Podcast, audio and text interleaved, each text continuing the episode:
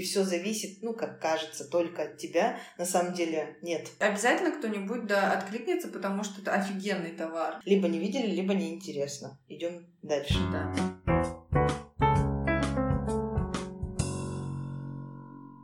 Всем привет! Здравствуйте! Это Таня и Валя и наш подкаст «Чтобы предпринять». В этом подкасте мы рассказываем о нашем новом проекте «Чинацкий дом», который мы открыли во время карантина. В наших планах зарабатывать 500 тысяч рублей в месяц, и если через год мы не достигнем этой цифры, то проект придется закрыть. А начнем сегодня мы с не очень хорошей новости. Наш кабинет рекламный в Инстаграм заблокировали. Фейсбук, конечно же, не объясняет, по какой причине он заблокировал. Э, и в этом кабинете мы как раз продвигали Чинаский дом. Весь август я делала очень много тестов, выявила рекламные объявления, которые работают лучше всего, и на сентябрь у меня были на них большие большие надежды. То есть это те объявления, которые приносили а, хороший результат, много подписчиков по хорошей цене. Вместе с кабинетом эти рекламные объявления заблокировались. Я не могу их отменить, не могу перезапустить заново в новом рекламном кабинете, на который я перевела Чинаский дом. И я не могу оспорить это решение, потому что в бизнес-менеджере какой-то глюк, и просто я не могу отправить жалобу, потому что не могу выбрать этот рекламный кабинет. В общем, полный какой-то маразм происходит. Я уверена, что я не нарушила никакие правила Инстаграм, потому что мы не продаем ни медицинские товары, ни алкоголь, не занимаемся политикой. У нас товары handmade, э, и, в общем-то, мы 6 лет продвигаем бабочки, и ни разу ничего подобного у нас не было. Примерно неделю после блокировки я ничего не делала, потому что у меня опустились руки, и я не знала, с чего начать. И мы живем уже несколько месяцев в рамках очень ограниченного бюджета, поэтому на тесты у нас заново взять и выложить, там, я не знаю, 30 тысяч рублей, смерти подобно. Поэтому целую неделю я пропустила, не могла никак взять себя в руки, хотя понимала, что цель-то у нас четкая стоит 5250 подписчиков, если я ничего не путаю, к 1 октября. А сейчас у нас в районе трех. И без рекламы я не смогу набрать этих подписчиков. Как только я немножечко очухалась и начала снова пытаться делать рекламу, блокирует кабинет и тот, в который мы все перевели. А там у меня уже два проекта «Чинаски бабочки» и «Чинаский дом». На этот раз э, я смогла через Facebook оспорить это решение. Мне кабинет разблокировали через 15 минут, то есть очень быстро. Я даже не ожидала такой от них скорости. Написали письмо, причем на русском языке, с извинениями, что ваш кабинет был заблокирован случайно. Но знаете, такие странные случайности, и кабинет блокирует как оказалось, не только у нас. Ань, привет. А нам тоже сегодня рекламный кабинет заблокировали на Фейсбуке. Возможно, это общий сбой алгоритмов, но тот момент, что не каждый рекламный кабинет возможно вернуть, это очень печально, потому что я вот не смогла вернуть первый, который тоже мне очень дорог, и было бы здорово, если бы я могла его вернуть и продолжить э, делать рекламу, которая уже работает а не тратить деньги снова на тесты. Когда все это происходило, я поняла, что очень глупое сейчас решение у нас, ну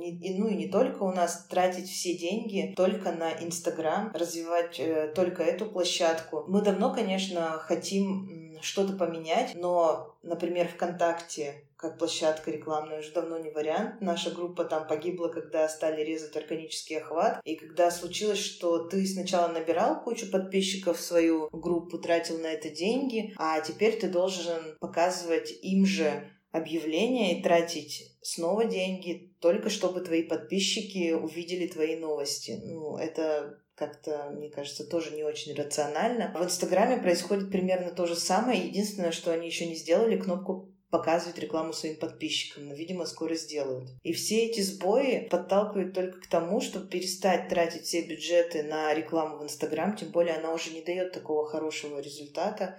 Если, например, пару лет назад я могла привлекать подписчиков там по 2-3 рубля, возможно, даже и по рублю, в прошлом году не могла сделать э, дешевле, чем 10 рублей за подписчика, а в этом году уже самый дешевый вариант — это 20 рублей, и он тоже не такой стабильный, как хотелось бы. Что будет в следующем году еще дороже, это уже становится совсем невыгодным. И я тоже, когда выложила эту новость в свой профиль в Инстаграм, меня спросили, а куда же вы пойдете, если не в Инстаграм? То есть, да, многие уже люди, особенно те, кто делают что-то своими руками, они не видят для себя никакой другой площадки на данный момент, кроме как Инстаграм. Ну и что мы с Валей обсудили и подумали, что нам надо двигаться дальше. И немножечко выходить из Инстаграм и не делать на него такой упор, как мы делаем. Я вообще давно смотрю в сторону ТикТока и пробовала туда запускать какие-то наши ролики, но наш профиль не очень сильно развивается в ТикТок. Я просто ради прикола создала еще профиль Моники там, и вот Моника прям зашла с первых двух роликов. Я много читаю про ТикТок, смотрю видеоролики, как его развивать, и хочу пойти в эту соцсеть. Тем более сейчас там можно не, не обязательно снимать какие-то танцы там или что-то такое. Я видела, что там вполне себе проводят экскурсии по Петербургу, записывают какой-то контент обучающий. Кажется, просто растет аудитория, они уже повзрослели. Да, возможно, они да, растут, взрослеют, и а, можно попробовать уходить туда. Кроме того, мы решили развивать тут YouTube уже через неделю будем записывать первый ролик. Я надеюсь, что он у нас появится в сентябре. И раз в месяц будем делать какие-то обзоры. Мы об этом тоже уже говорили в подкасте, поэтому углубляться не будем. Но, естественно, третий такой вариант нашего развития — это развитие этого подкаста. Мы как раз сделали карточки, на которых, с одной стороны, у нас обложка подкаста, а с другой стороны QR-код, по которому, если перейдешь, то можно найти ссылки на все-все платформы, где мы размещаем этот подкаст. Эти карточки мы будем вкладывать в посылки. Они лежат у нас на кассе, можно взять, любой человек может послушать. И мы надеемся, что за этим будущее. Если говорить про Инстаграм, то мы с Таней вот обсуждали и решили, что будем больше делать упор на маленьких блогеров, и даже не столько блогеров, сколько вот людей, которых мы знаем. Среди наших друзей есть там люди, которые ведут Инстаграм более-менее активно, там выкладывают каждый день какие-то истории, да, и мы сами за ними следим. И, в принципе, мне кажется, что вот такие люди, они самые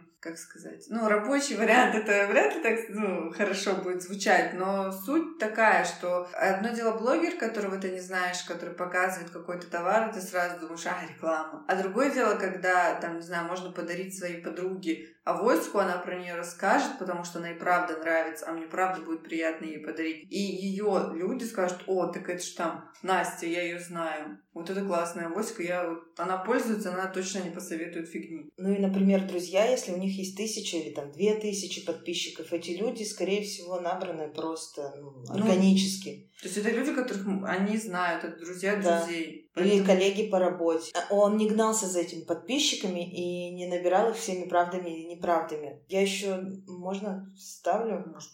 Мы делаем рекламу, и нам часто пишут блогеры, можно ли с вами сработать за бартер. И вот как показывает практика, человек, который пишет тебе сам и предлагает свои услуги, у него все плохо с аккаунтом. Я проверяю сразу же через сервисы, таких блогеров. И вот сегодня, например, одна нам писала, у нее 12 тысяч подписчиков, а по факту только 9% ее аудитории качественные. Офигеть вообще. Ну, то есть за что даже работать по бартеру, да, даже самая дешевая а, свечка там у нас стоит допустим, 500 рублей, но я не хочу отдавать ей свечу просто потому, что если ты накручивал аудиторию, накручиваешь лайки, я же свечу-то делаю все таки Я не из воздуха. Я могу тогда подарить пустую банку с, под свечи с этикеткой и сказать, а вот представьте, что здесь свеча. Ну, так же, как она мне говорит, да, представьте, что у меня здесь 500 реальных лайков, а не накручено. Это очень странно. В общем, я предпочитаю блогеров искать сама, и я опросила своих подписчиков, попросила их скинуть блогеров, с которыми они реально работали, и тех, кто приносил хороший результат. Мне скинули несколько вариантов, я все попробую, и в своем телеграм-канале, чтобы предпринять, э, сделаю отчет. Ну а теперь перейдем к текущим делам. У нас в прошлом выпуске были созданы два отдела. Отдел сбыта — это я, отдел снабжения — это Валентина. И вот э, давайте послушаем, как э, на собрании отчет по работе отдела снабжения. Спасибо. Ну что, на этой неделе, в общем, мы как и договаривались, как и планировали, сделали закупку тканей потратили мы почти 6 тысяч рублей на это, там 5 с копейками, то есть вышли немножко за рамки, но не сильно. Зато мы купили очень много классных тканей, там есть э, три цветные скатерти, одна однотонная, по-моему. Да, да, точно, одна однотонная. У меня просто перед глазами нет этой ткани, я пытаюсь вспомнить. Еще мы купили классные ткани для полотенец кухонных, вафельные, такие плотные, которые будут очень хорошо вытирать. Мы ведь не только за красоту, но и за функционал наших э, предметов, в общем-то, интерьера, которые мы продаем. А еще самое классное, что мы купили одну новогоднюю скатерть, такую с елочками веселую. Вот и она скоро уже будет готова. И на плед мы еще купили тоже ткань. Это была Танина идея. И еще мы купили на плед такие мягкие ткани. У нас э, мы с Таней разделились. Я за такие, знаете, плюшевые какие-то, мягонькие, вот эти вот пуш пушистики, вот, вот такие пледы. А Таня, наоборот, больше любит э, там льняные, из хлопка, ну, такие, в общем, совсем не пушистые, сто процентов натуральные. Но так как нас двое, у нас будет два варианта. Так как отдел снабжения у нас э, принимает окончательное решение, оно завали. Нет, ну я же что, у нас демократия, поэтому хлопковый плед у нас тоже будет, и я... мне он тоже нравится, просто сейчас ну и такие, в общем, тоже хочется попробовать мягкие. Так что ткани мы купили, мы уже приступили к их обработке, у нас уже полотенца готовы, и на этой неделе, ну, точнее на следующей, мы доделаем все наши скатерти. И я очень рада, что у нас получилось осуществить эту закупку, потому что не очень все получается, как мы задумываем. И когда выходит то, что прям планировали, и оно на сто процентов случилось, это очень приятно. У меня сейчас, знаешь, такая картинка представилась, как красный светофор, который мигает все время и говорит «нет денег, нет денег, нет денег» перед ну, глазами. Ну, примерно так и есть. Но все-таки мы идем маленькими шагами, выполняем свои планы. У меня на этой неделе большая радость. Ко мне приехали банки, которых нам не хватало. Банки для свечей. Банки мы заказываем, если вы помните, еще из первого подкаста в Кубани. Едут они к нам долго и едут самой ужасной в мире транспортной компании, которую только можно придумать. Она, у нее три названия. Кит, Кашалот и ГТД. Не знаю почему, они не могут выбрать себе даже одно название. Но суть в том, что эти банки с Кубани не могут приехать никакой другой компании. Это будет либо очень дорого, либо они не делают деревянную, как это, короб, да, плотный, чтобы эти банки довести mm-hmm. в целости и сохранности. В общем, я не знаю, какая проблема, но производитель отправляет их только этой компании, хотя мы умоляли отправить другой. Проблема в чем? Приходит тебе смс причем приходит не мне, хотя я заказываю все время Вали, я не знаю, как это происходит. В смс написано, что груз поступил. Если вы хотите, чтобы вам его доставили до дома, до адреса, то, пожалуйста, оформите заявку, и с вами свяжется логист. Мы с утра оформляем эту заявку. Я оформляю, я знаю эту компанию уже мы третий раз заказываем, поэтому я оформляю заявку на сайте. У них есть Телеграм. Э, я отправляю заявку там. Я оставляю заявку по телефону. И, естественно, в течение дня ни один логист с нами не связывается.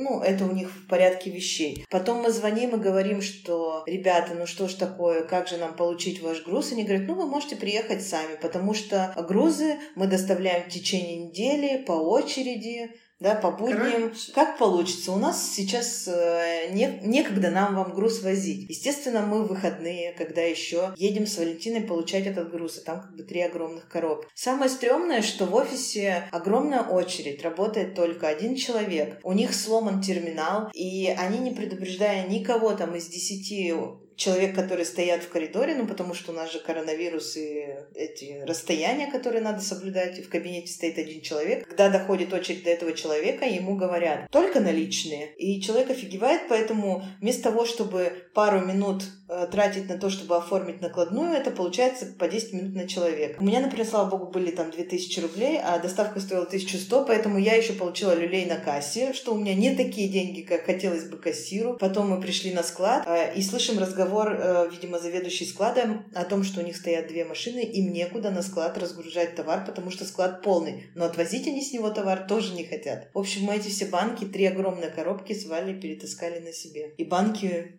у нас есть. И я, в общем-то, этому рада. Короче, там все очень плохо, как вы поняли. Антиреклама, не пользуйтесь. Таня натерпелась.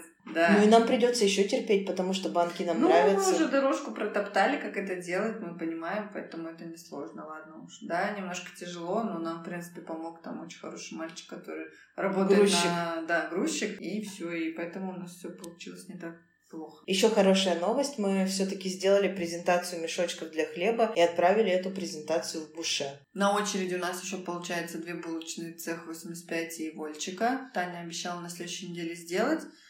Ну, Бушета тоже Таня делала, поэтому аплодисменты. Таня молодец. Да, но первую презентацию было сделать сложнее всего, а второй, третий, ну, нам поменять, в общем-то, фотографии, а условия мы предлагаем для всех абсолютно одинаковые. А, Самое а, грустное, да. что нам Буше даже не ответили. Ну, то есть вообще ничего. ничего. А, то ли они там рассматривают долго, то ли они подумали, что это им неинтересно. Ну, короче, мы немножко расстроились и даже загрустили из-за этого. И у нас теперь пришла идея в голову. Вчера мы обсуждали это, что можем сшить мешочки, сделать, в общем, такой же набор, только не для хлеба, а просто для всего чего угодно. Для сыпучих, для там круп, для, для чая, макарошков. Да. Для трав. Да, то есть, короче, для любых продуктов их можно использовать как весовые, наверное. Да, потому что проект классный, интересный, но чтобы мы могли продавать это через свой магазин, мы разработали эти мешочки для булочных, и нам бы, по идее, надо, чтобы хоть одна сеть булочных начала с нами сотрудничать, иначе мы это все делали зря. Я думаю, что не на... рано мы руки опускаем, то есть, во-первых, у нас мы, мы только в одно место предложили, еще две крупные у нас на очереди, если с ними не срастется, то мы с тобой решили, что мы пойдем по мелким.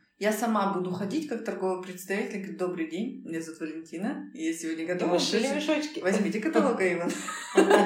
Вот. Обязательно кто-нибудь да откликнется, потому что это офигенный товар. И зря ты думаешь, что у нас его нельзя продавать. Да, конечно, он там у нас не так органично досмотрелся, как в булочных, но тоже хорошо. Но я не возражаю, просто мне кажется, что э, мешочки для хлеба немножко узко для нас. Да? Для булочных было бы классно. Ну, конечно, это в любом случае такой очень узкий. Но я думаю, что может быть, на самом деле, Буше очень большая компания, и они рассмотрят э, все это все-таки рассмотрят. Обсуждают, почему он не ответил. Но он, наверное, не видел. Он, наверное, да, да, да. так и мы.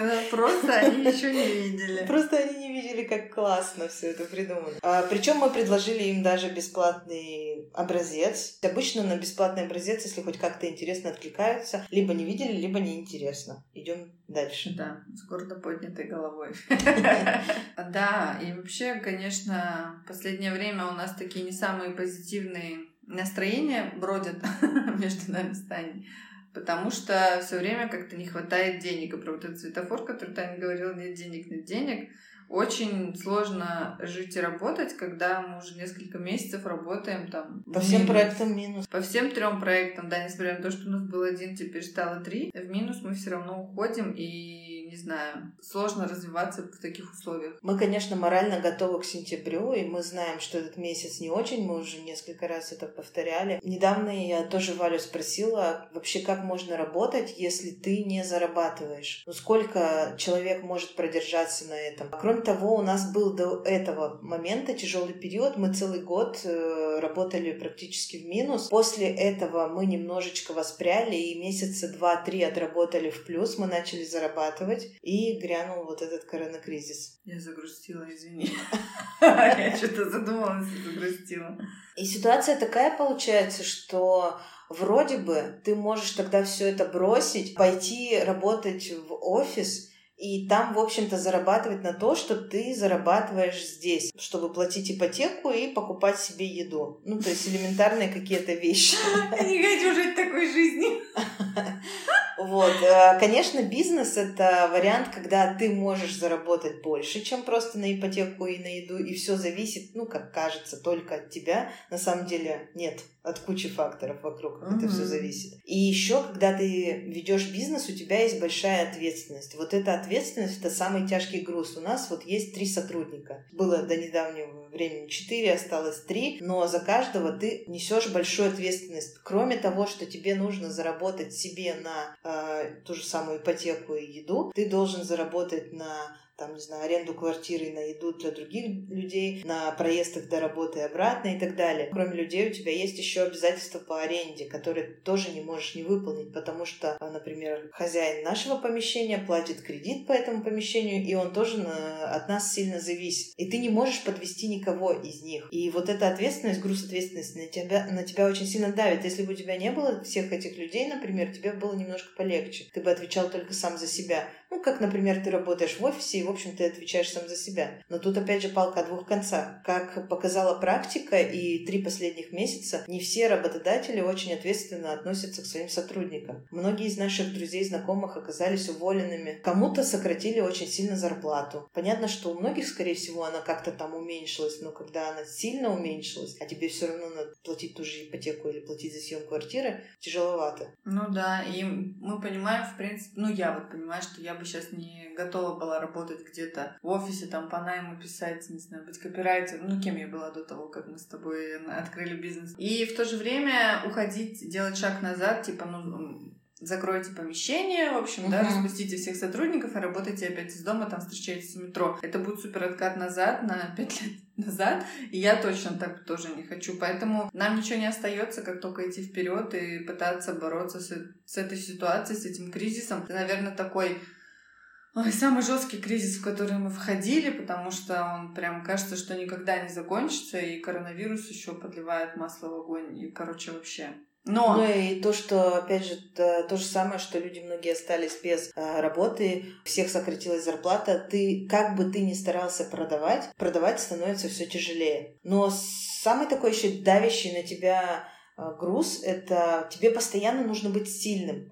Тебе нельзя прийти на работу, сказать девчонкам, ну все, я больше не могу, я больше не буду писать посты, я не хочу делать рекламу, я не хочу снимать сторис, я не хочу улыбаться на камеру. Ну вот я просто не хочу уже и все, я ничего не буду делать. Я лягу, как этот мем есть, где человечек лежит, и у него слезы текут, и целая лужа вокруг него. Ну вот ты не можешь себе этого позволить, потому что если ты становишься таким слабым человеком, что будут делать твои сотрудники? Откуда им тогда силы брать? Ты должен как бы подбадривать себя, их и все время говорить, что все будет хорошо, даже если ты сам не уверен в том, что будет хорошо. Ну, потому что это единственное, что у тебя остается, ну, верить. Мне кажется, это, это самое правильное, потому что лежать в луже слез это сильно не приведет к никаким позитивным изменениям.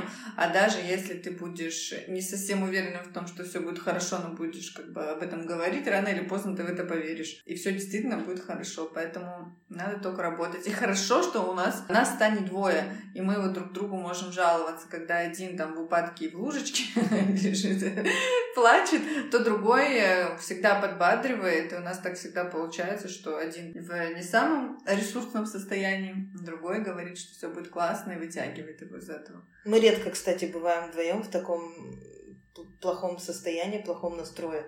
Обычно, если я в таком настрое, я остаюсь просто лежать дома, весь день ничего не делать, как-то тупить в телефоне или, не знаю, смотреть э, фильмы. Валя берет себя в руки и едет делать дела. И причем у нас так получается обычно, что если один человек сильно унывает, у другого откуда-то берутся силы, он начинает больше делать, чем он делал обычно. Но это ответственность, мне кажется, это самое, потому что понимаешь, что если не сейчас не ты, то никто. Когда нас двое, можно типа, ну, так не сделает.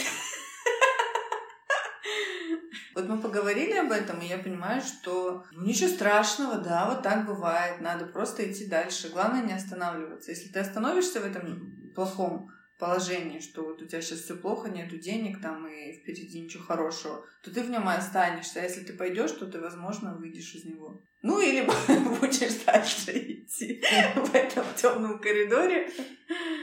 Но будем надеяться на хорошее как мы всегда надеемся. Маня, будь здорова. И мне вообще помогает вот в этой ситуации, когда нет денег, э, вопрос, э, что мы можем сделать прямо сейчас, чтобы заработать денег. Я его себе задаю каждый день и, ну, конечно, молчу практически всегда в ответ, но э, все равно мозг работает в этом направлении, и рано или поздно приходят какие-то идеи. Вчера мы с Таней немножко пообсуждали, ну вот мы уже говорили про эти идеи, которые вчера в голову пришли, и, возможно, придет что-то еще. Будем продолжать задавать себе этот вопрос. Ну, рано или поздно ответ, конечно же, придет, потому что вы сами видите результат ответа на такой вопрос, что делать дальше, если там бабочки перестали продаваться, а шить мы по-прежнему хотим. И у нас так появился Чинаский дом, про который мы сейчас целый подкаст записываем. Конечно, пока этот проект нам там не принес кучу денег, но мы все-таки на начальной стадии. И вообще я верю, что этот проект выстрелит, потому что он реально крутой. Это офигенная идея, это офигенные вещи, которые мы продаем. Они все ручной работы. Ну просто вот так вот, если со стороны даже посмотреть объективно, это очень крутой проект и очень классный. И он просто выстрелит рано, ну просто попозже. Но и им надо хорошо такое. заниматься. Мы все-таки сейчас занимаемся сразу тремя проектами, и наших сил не хватает. Чтобы объективно хорошо заниматься каждый проектом, нам нужны помощники, во-первых, ну там, допустим, те же копирайтеры или там те же, чтобы, ну, генераторы контента, как это правильно назвать, да, люди, Есть которые бы за тебя думали. Ну, это я так назвала сейчас. Ну, я думаю, что уже есть. Чтобы эти помощники появились, нам нужны деньги. И на первой стадии, конечно, мы будем упахиваться, будем нести большую ответственность, будем стараться быть сильными и не лежать вот этой луже слез или лежать как можно реже. Но на будущее, если этим проектом заниматься очень классно и очень хорошо, то он, конечно же, выстрелит. И это как раз тот проект, который можно масштабировать. На этом и закончим. На позитивной ноте надо заканчивать все-таки. Да. Спасибо всем, что были с нами. Встретимся в следующее воскресенье. До новых встреч. Всем пока. Пока.